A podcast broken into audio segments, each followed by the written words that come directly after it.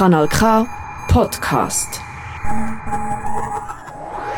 Mein Name ist Michael Kiburz und ich befinde mich hier in der Trafo Hall in Baden.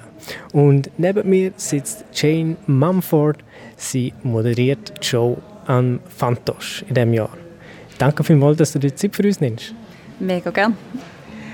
Ich möchte auf eine Show anzusprechen kommen, und zwar auf die Eröffnungsshow. Wie hast du die erlebt? Es ist natürlich extrem lässig das Jahr, weil das Thema vom Festival ist Punks Not Dead. Das heißt, wir haben können wirklich ein Punk-Thema durchziehen.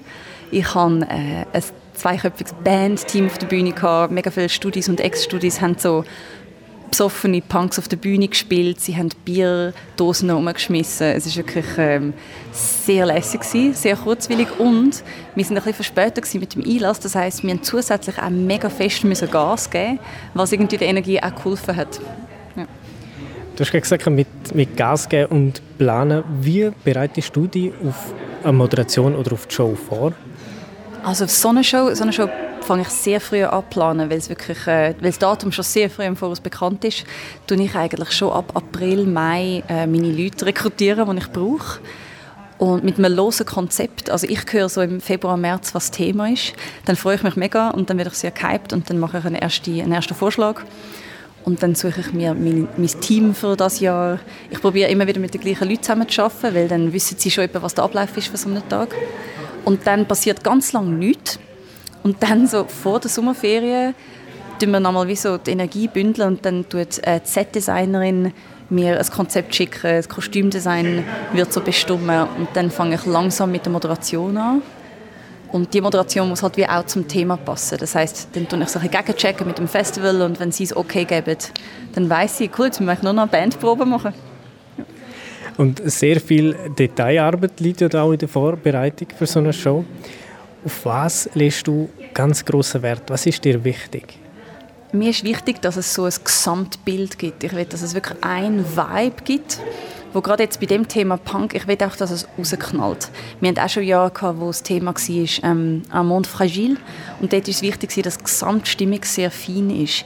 Und ich finde es wahnsinnig lässig, um jedes Jahr können eine Atmosphäre bauen, in der so ein ganz geregelter Ablauf kann stattfinden. Ich will das Publikum wirklich überrascht ist mit, mit Sachen, die sie nicht erwartet haben, die nachher aber mega Sinn machen.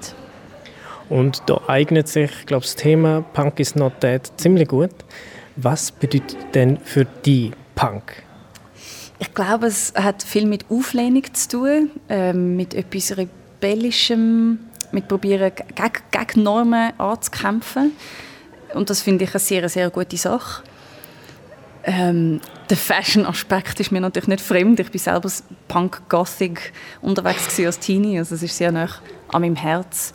Und ich finde, das passt auch sehr gut zur Animation, weil wir zum Teil mit sehr beschränkten Mitteln sehr große Aussagen versuchen zu machen. Und ich glaube, das DIY, also das Hauruck, passt sehr, sehr gut zum Thema Punk. Und du hast gesagt, mit den beschränkten Mitteln. Und da, glaube ich, ist die Idee, Kreativität sehr wichtig. Wo holst du dir deine Inspiration? Hey, jetzt gerade für diese Show ist es lustig, immer wenn mir die Festivalleiterin das Thema sagt, habe ich meistens sofort ein Bild im Kopf. Das weiß ich nicht, woher es kommt.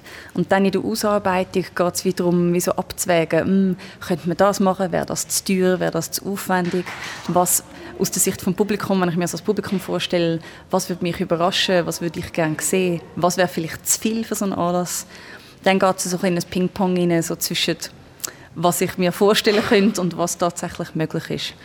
Aber so das erste Bauchgefühl, wo einem so die Freude gibt und das Kribbeln von oh, «Man könnte das machen», das ist einfach immer etwas, das ist für mich ein sehr gutes Zeichen. Mit dem kann man rennen, weil das heißt, in, dem, in dieser ersten Idee hat es ganz viel Energie, wo einem durch den mega langen Planungsprozess kann durchtragen Genau, es ist ein langer Planungsprozess, aber irgendwann kommt der Tag, wo man auf der Bühne steht. Mhm bist du noch nervös? Oh ja, also besonders weil halt die ganze Eröffnung so ein bisschen auf meinem Mist wächst. ist so schon, wenn es eine schlechte Eröffnung ist, ist so, Ja, das ist alles ein bisschen meine Idee gewesen. Das Bühnenbild ist zwar ausgelagert und ich habe ja Leute auf der Bühne, die auch könnten Fehler machen, aber wieso das Gesamtkonzept, ob, ob der Funke überspringt, das ist immer die größte Nervosität. Wenn ich mal auf der Bühne bin, weiß ich, ich kann improvisieren, man schnurrt halt irgendetwas. Meistens ist es den Leuten eh nicht so wichtig, wie man denkt. Aber ich will, dass der Funke überspringt. Was macht denn das Fantosch für dich so Besonderes? Ich habe ja selber Trickfilm studiert, Animation im Bachelor und Master. Also ich komme aus dieser Szene. Das ist so meine erste Szene gewesen, wo ich mich so dazugehörig gefühlt habe. Und ich finde, es ist voll mit extrem netten, empathischen, lustigen Leuten, wo ich mich einfach so wohl fühle wie in keiner anderen Bubble, wo mir bis jetzt, wo ich so durchgelaufen bin. Und äh, darum ist es mir so ein Anliegen, um da irgendwie noch beteiligt zu bleiben, obwohl ich jetzt nicht mehr aktiv am Film machen bin, kann ich so involviert bleiben und erfahre mega viel über neue, neue Erfindungen und neue Filme und das ist so ein bisschen ein Heiko. Ein Heiko, sagst du, und du moderierst jetzt Fantosch schon zum sechsten Mal. Also du beobachtest die Szene noch. Was würdest du sagen, wie hat sich die Szene verändert? Ich habe sehr lange als äh, künstlerische äh, Assistenz an der Hochschule geschafft und habe also sehr viele Studis begleitet über, über viereinhalb Jahre. Und ich finde es sehr schön, also ich kann vor allem von dieser Studierendenszene reden. Ähm, Freischaffende kommen ja immer wieder rein, die nichts mit der Schule zu tun haben. Aber was ich bei StudentInnen beobachte, ist, dass sie extrem sie sind so gesprächsfähig. Also wie, es gibt kein Tabuthema mehr mit ihnen. Sie reden ganz offen über über alles aus ihrem Leben und ich finde, das macht Filme besser. Ich finde, es ist gut, zum einen Austausch zu haben, auch über schwierige Themen.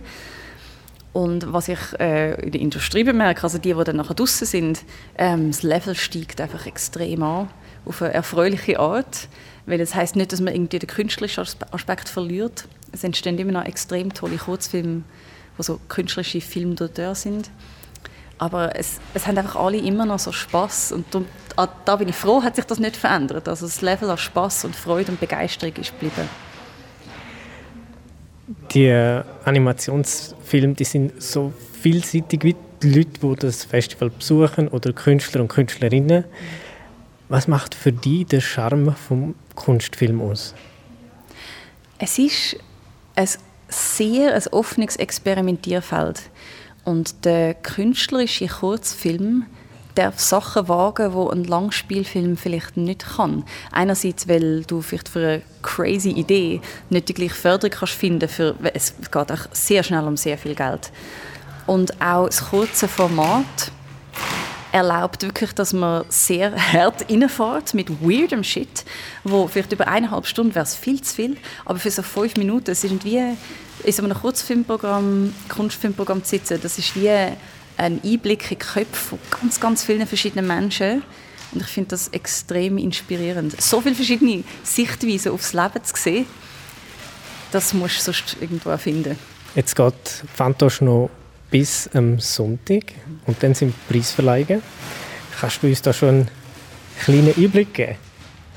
Ich weiß bis zur letzten Minute nicht, wer was gewonnen hat und wer da wird sein oder nicht. Es ist wirklich immer am Sonntag, tun wir das. Ups, sorry.